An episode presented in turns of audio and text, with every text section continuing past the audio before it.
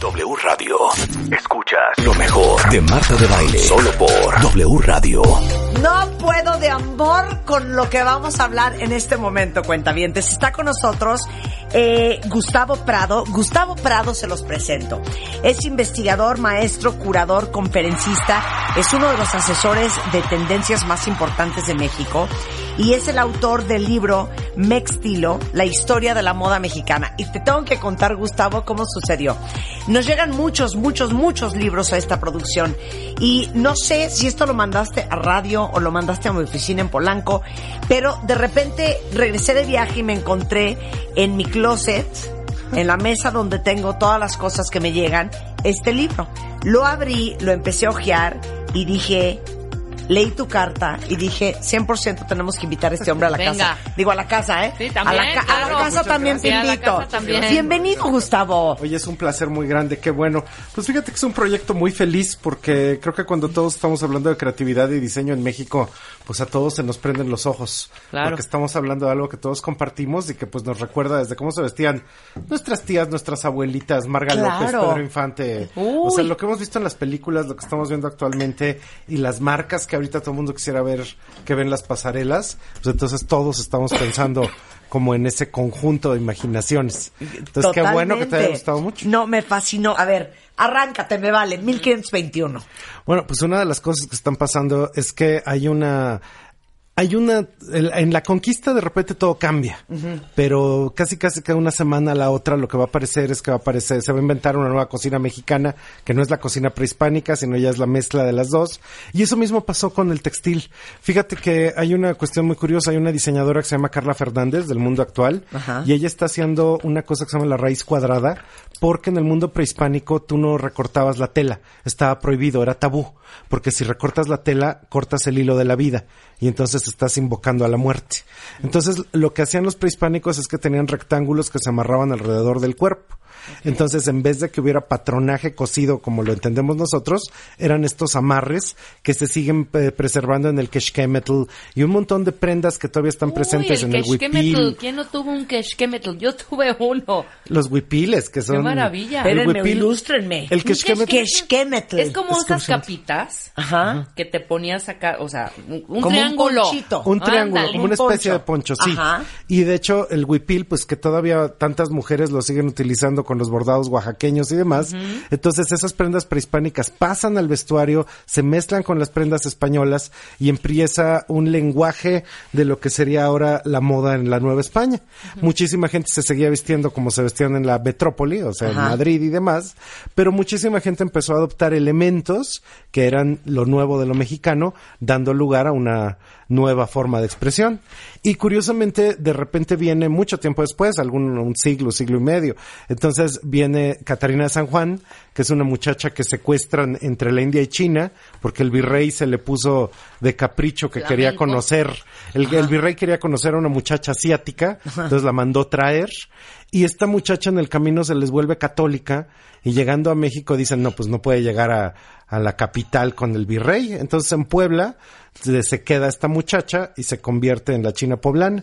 ¿Qué? Ay, no puedo De- creerlo. no, Gustavo, no sueltes la información así, Así que de no sopetón. Ah, de sopetón. Esa- a ver, espérate, otra vez. ¿Quién es la china poblana? Catarina de San Juan, una Ajá. muchacha asiática que viene en un barco. porque Que no sabemos si es de China, de es Singapur, de, de, una Japón, zona de- como entre China, India, Ajá. la- asiática. Ajá. Pero entonces ella viene vestida con el con lo que ahora nosotros interpretaríamos como un sari de seda. Sí. Y en Puebla dicen, no, pues esto nos gusta mucho. De ahí van a hacer el rebozo de su falda que tiene unos pequeños espejitos que se, va- se van a transformar en la falda de la china poblana con los lentejuelones, etcétera, los bordados, los castores y camarones que le decían en aquel entonces. Entonces, esa prenda que es la más mexicana que tenemos, tiene un sincretismo asiático. Y entonces todo empieza a mezclarse de un montón de influencias y vamos creando una identidad mexicana que nosotros decimos esto de ser milenario. Pausa, pausa, 800 pausa, espérate, Sincretismo, pausa, pausa. sincretismo, Sincretismo, no. sincretismo. No, a ver. ¿El rebozo de dónde viene? De Asia. ¿El rebozo es asiático? Yo pensé que era La idea de la 100% seda. mexicano. Esa es una adaptación mexicana de algo Claro. que nos llegó de Asia. Pero que lo trajo esta Catarina. Le trajo Catarina San Juan. A Acapulco llegaba la nao de China. Y esta Ajá. nao de China, cada seis meses tal vez, traía todas las importaciones asiáticas.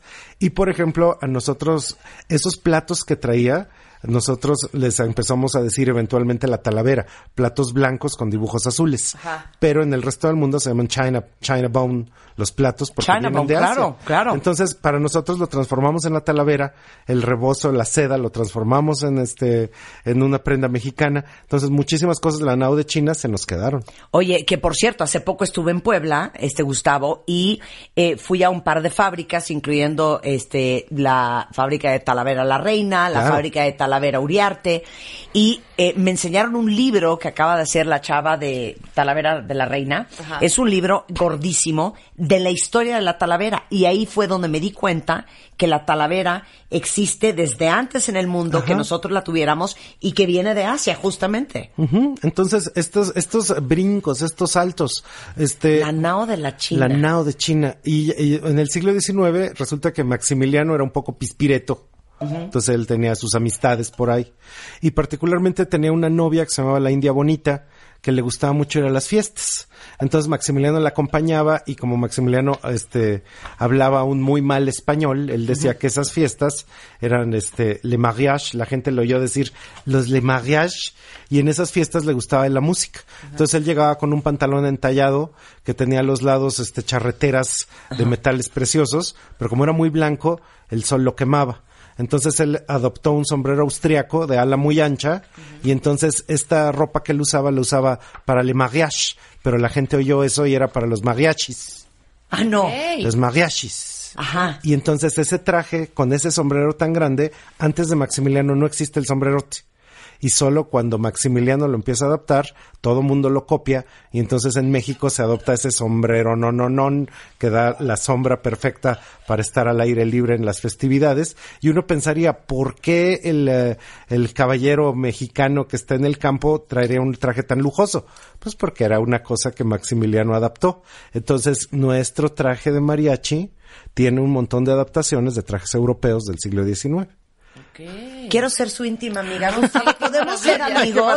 Me trauma la gente que sabe, a este nivel, cuentavientes. Oigan, no, a este hombre no lo vamos a soltar, o sea, anytime soon.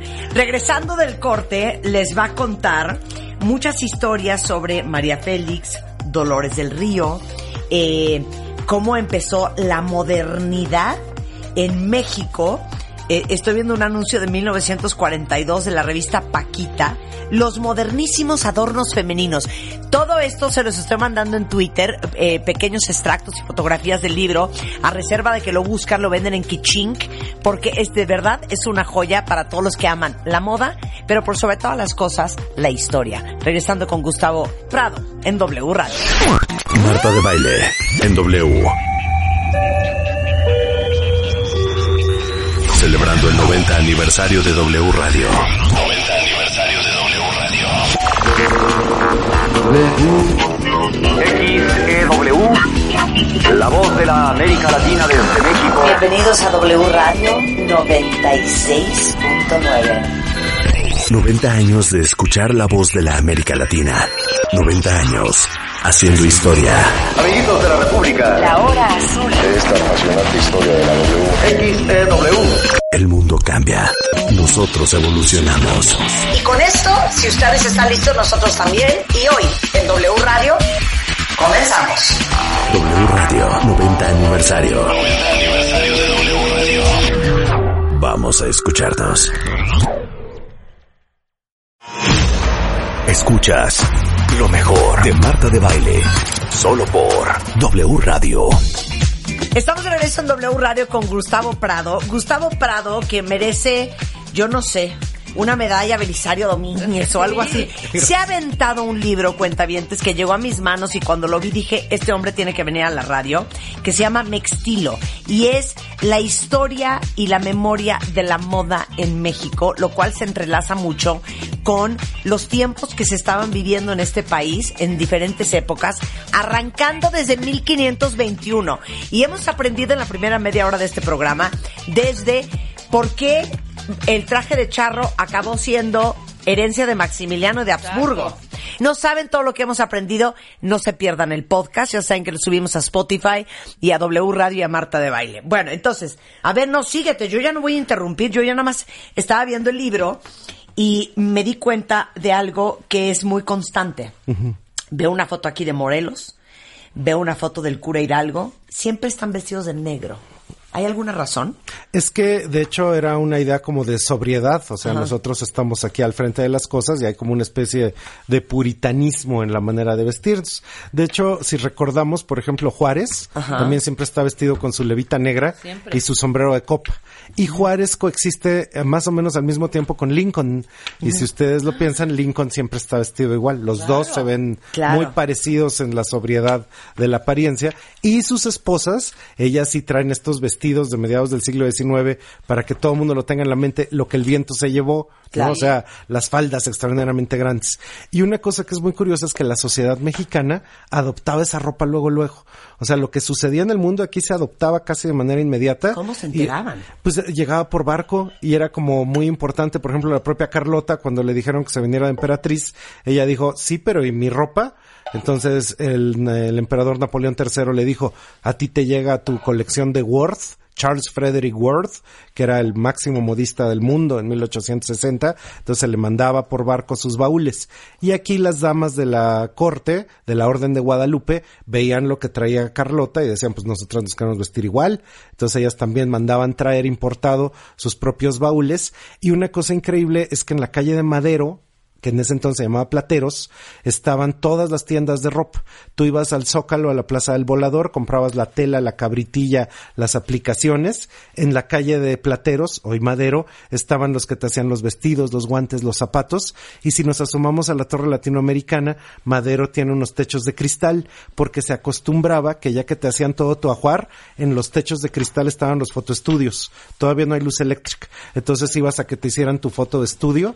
Muy chistoso porque hacían la ropa, el shooting, el estilismo y tenías tú todo el, el conjunto de cosas que guardabas tú en tu álbum. Habías venido a la capital a hacerte un ajuar. Claro. En el cine mudo en Estados Unidos eh, celebraban la belleza de la mujer mexicana. Entonces estaba, por ejemplo, The Mexican Spitfire, Lupe Vélez, o la propia Dolores del Río, que te eran así ejemplo de la belleza mexicana para el mundo. Entonces de repente Dolores del Río dice, pues saben que yo de Hollywood me voy a regresar a México porque está toda la época del cine de oro y se viene para acá. Entonces en ese momento se van a crear Dolores del Río, María Félix como un ejemplo de belleza. Y curiosamente aquí lo que va a suceder es que modistos como Armando Valdés Pesa, el propio Henri de Chatillon, las van a empezar a vestir y se convierten en mujeres universales que son íconos de moda. Y de hecho una cosa que ellas hacen es que les gusta mucho utilizar prendas que tienen un origen mexicano. Una cosa que tenía Dolores del Río es que ella encabezaba un movimiento que se llamaba el Rosa Mexicano. Y este movimiento era para ayudar a los niños y eventualmente va a fundar el Festival Cervantino. Ahora, una cosa curiosa es que Ramón Valdiosera se presenta en Nueva York y cuando acaba su pasarela se le acerca a la reportera y le dice, ¿por qué todo es de ese color tan chillón? Y le dice Ramón Valdiosera, es el color de nuestro pan, es el color de las pitahayas, es el color de la artesanía. Oh, so it's a Mexican pink? Sí, señorita, es un rosa mexicano. Entonces, por eso, Ay, por eso se de llama repente No, ya, se va a sí, llamar ya, así. ya no quiero ser tu amiga, me quiero casar contigo. ya es oficial. ¿Qué? Entonces, y ahí viene el rosa el mexicano. rosa mexicano, que es el movimiento que va a empezar culturalmente y que Ramón Valdiosera impone como un color en el mundo. Entonces, este señor Ramón Valdiosera hacía pasarelas en Nueva York, pero él enseñaba a sus modelos mexicanas a posar en la pasarela bailando la sandunga, bailando cosas que habían salido en la guelaguetza, en los bailes tradicionales. Entonces, en Nueva York todo el mundo está fascinado y con eso empieza un movimiento de moda mexicana en el extranjero, que de hecho en- va a ser conocido en todo el mundo y que el propio Ramón Valdiosera pues va a ser así como el principal diseñador. Ahora, él vendía aquí su ropa. Les voy a contar algo increíble. Había una señora que se llamaba Madame Rostand, una señora francesa. Y esta señora la mandaban cada año a París a ir a los desfiles de Christian Dior cargada de dinero. Entonces ella le decía al propio Christian Dior, oye, te compro tales vestidos. Y llegando aquí a México, ella, por haberlos comprado, tenía derecho a destriparlos y copiarlos. Entonces tú comprabas aquí en México, decía, este es un original de Christian Dior, hecho por Madame Rostand para Palacio de Hierro. Y tú sabías que estabas comprando la copia de un vestido original parisino. Y la alta sociedad mexicana eso le encantaba. Entonces tú podías competir o comprabas un Valdiosera pintado a mano en la falda con elementos de muralismo mexicano o un Christian Dior copiado muchas veces, pero que tenía la marca de Christian Dior, aunque era una copia licenciada. Y curiosamente, la gran mayoría de la gente escogía las copias que la propia moda mexicana y entonces Desde ahí ya venimos ya, mal. ya estamos mal. Gustavo, ya Sí, entendí todo. ya estábamos mal Ya estábamos mal. y entonces el propio Ramón Valdiosera era un señor heroico.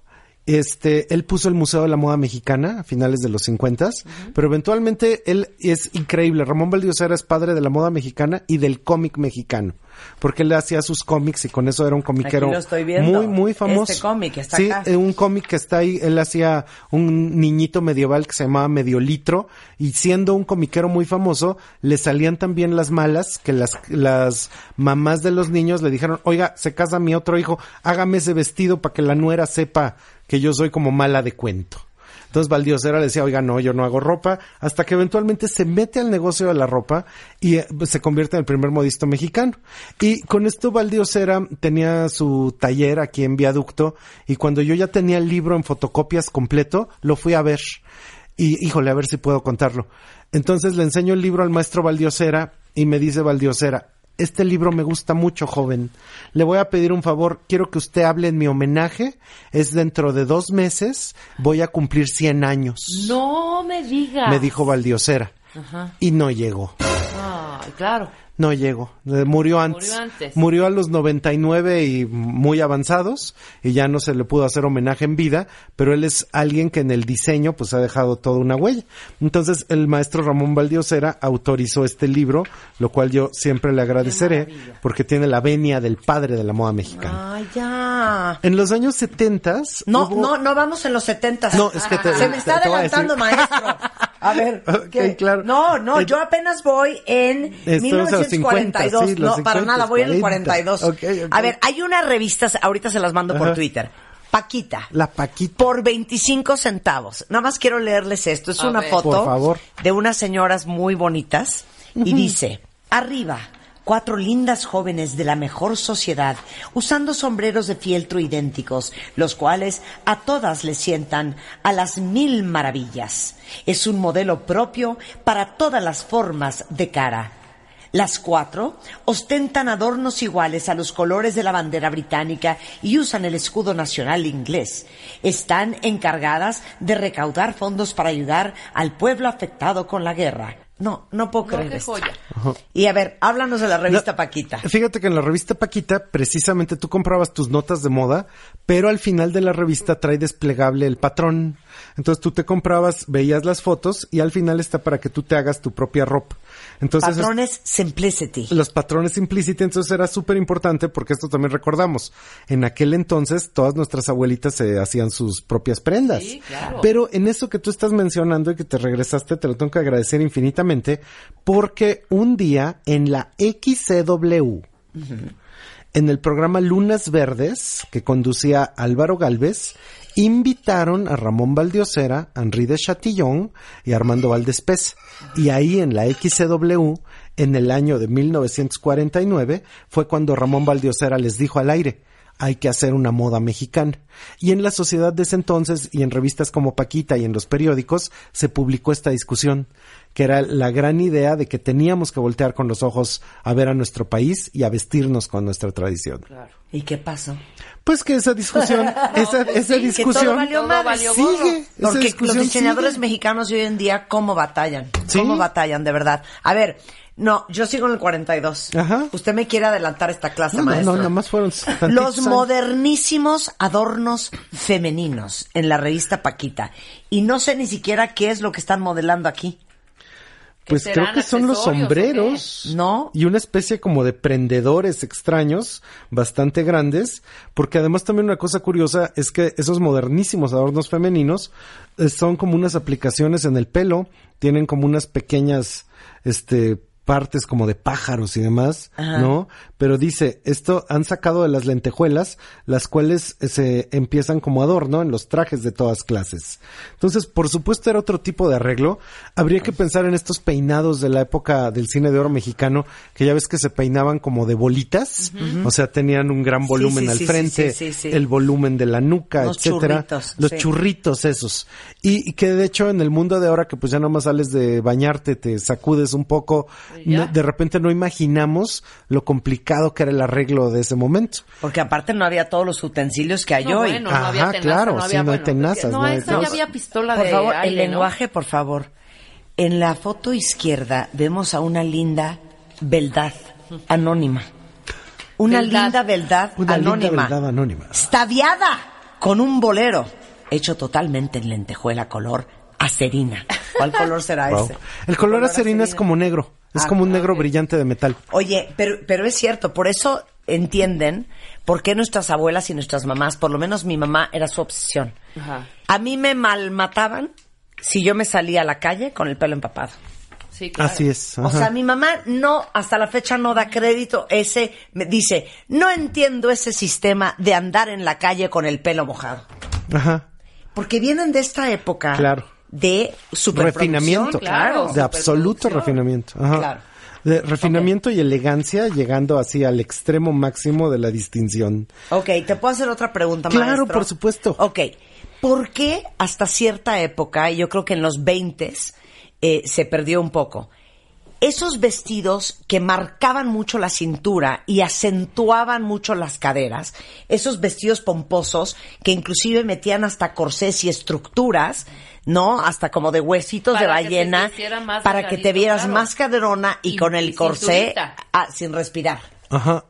De hecho, eso lo vamos a tener eh, desde una silueta, a, lo mejor los radioescuchas se acuerdan de María Victoria, que es el ejemplo máximo de esta figura como de sirena, Claro. pero en los años 50 el acorsetamiento que viene en la silueta, que por supuesto viene como en la línea de Dior, pero aquí en el libro está representado en una foto increíble de 1953, que estás viendo caminar por la calle de Madero a una chica increíblemente entallada, con una cintura microscópica, y esto lo hizo un fotógrafo que se llama Nacho López. Ajá. Y él le pidió al, al modisto Julio Chávez que a esta mujer la superentallara.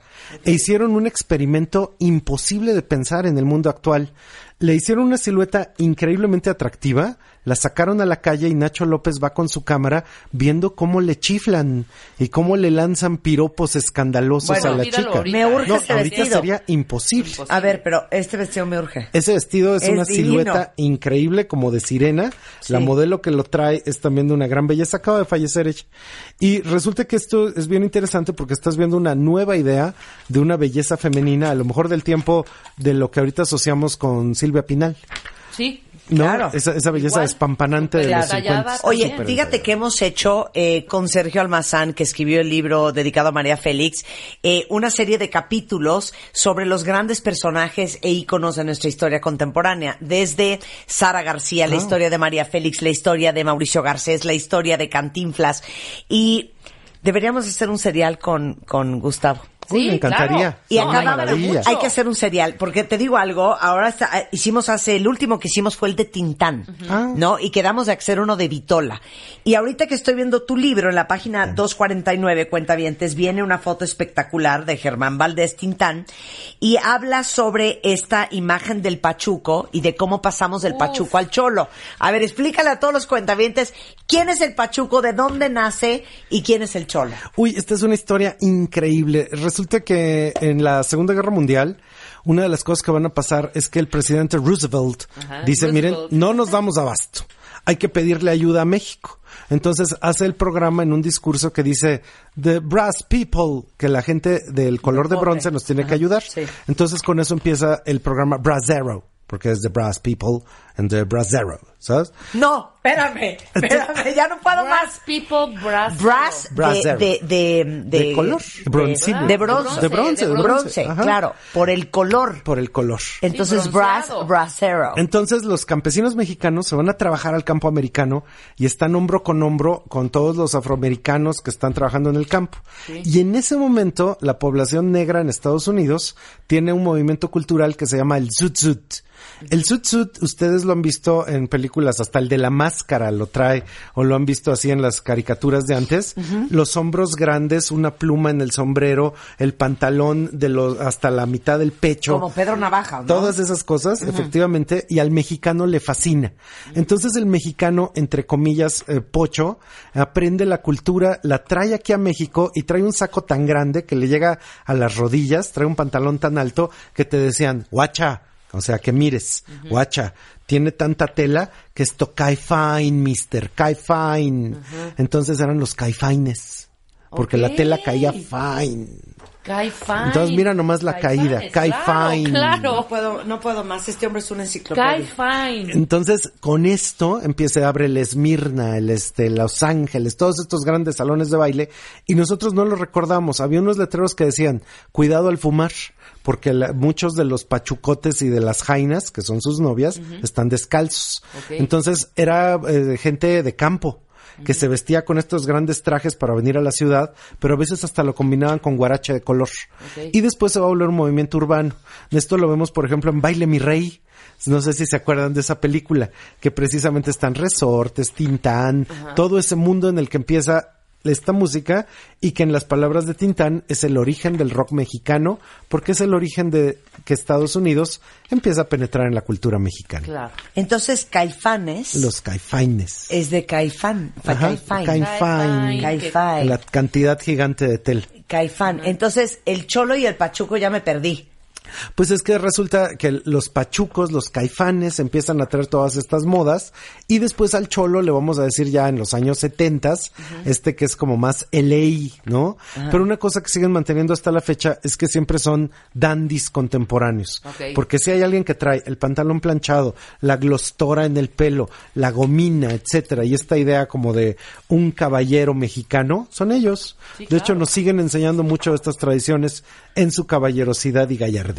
Qué maravilla. Oye, es que yo no quiero avanzar porque necesitamos hacer una segunda parte. Y porque aparte, lo que sigue, siento que ya se descompuso todo. ¿Por Pienso qué? yo. Siento que a partir de los sesentas, ya, Ya la moda. todo adiós. horrendo. Todo Entonces horrendo. entra la A minifalda. mí el rollo del ¿no? twiggy y la minifalda. La parte Ah, hippie. No. De hecho, creo love. que eso que dices es absolutamente cierto. Hay como una época de crisis en el que perdemos como esta búsqueda Como de decadencia. de elegancia y de todas estas cosas. Pero eso nos lleva a que en el mundo actual estamos viviendo una época de esplendor. La moda mexicana renació. En los últimos 10 años, de verdad, ya hablamos de que ya existe. Y eso a mí me pone súper contento. Bueno, ok, no vamos a hablar de los 60, soy maestro. Eso va a ser la próxima vez. Pero gracias. yo sí quiero retomar algo porque, a ver, quiero que, que me cotejes esta información. Todos sabemos que Porfirio Díaz tenía una seria obsesión con Europa y él quería que México fuera europeo. Por eso, hoy en día aquí en la Ciudad de México, para los que nos estén escuchando en el resto del país, en la colonia Roma hay esas casonas espectaculares muy afrancesadas. Claro. Eh, dicen que, no sé si fue Ángeles González Gamio, una gran cronista de la Ciudad de México, eh, dice que quien trajo la mantequilla a México fue Porfirio Díaz, a principios del siglo eh, pasado. Sí fue Ángeles, ¿no? Sí. Entonces, en esta obsesión por lo afrancesado, ¿qué tanta influencia tuvo Porfirio Díaz en la moda en México de esa época? Bueno, una cosa que está sucediendo es que tienes los las cinturas muy apretadas, los este, los trenes, esto es el vestido cuelga como por detrás y trae polizón. Y en esto habría que recordar que en la co- comillas, por favor, ¿eh? en la corte de Don Porfirio, Sí, o sea, sí. en su mundo. Eh, todas están vestidas con esto que la gente inmediatamente identifica en México, son catrinas. Entonces esto es Y el aquí gran en- yo- sombrero. Yo, ya vendiendo el libro. Claro. En la página 156 vemos a dos Catrinas caminando junto al ejército revolucionario. Así es. Qué Bueno, maravilla. ¿Saben qué? No puede ser. Qué hallazgo. Dios nos puso en el camino. Así es. Muchísimas Gustavo. gracias. Estoy muy Oye, contento. Regresando, la próxima vez que tengamos a Gustavo en el programa, vamos a hablar de la reforma del vestido, de por Ah, qué se quisieron deshacer del corsé, por qué se llamaban bloomers, qué es el pinafore. Vamos a hablar de las polainas y de muchas otras cosas de la Wow, me encanta. Todas esas cosas están presentes en esto, sí. Oye, ¿dónde conseguimos el libro? Veo que está en Kichín. En Kiching en internet, entonces así se busca Mextilo y ahí se manda a todo el mundo. Qué ok, es ¿eh? Eh, punto com. Pues así, Sí, sí, sí. no sé. Ahí búsquenlo en Kichink. porque así- ajá, vale exacto. mucho la pena. Les digo una cosa. A Gustavo lo pueden contactar por si alguien ocupa en redes sociales. Es trendo.mx en Instagram, trendo.mx en Twitter o en Facebook, Trendo México. Oye, tú tienes que dar clases de esto. Pues eh, claro que sí. Tienes que dar de verdad clases, por lo mientras, por lo menos en Radio Nacional. Muchas gracias. Oigan, con esto hacemos una pausa rapidísimo, no se vayan, ya volvemos. Marta de Baile en W.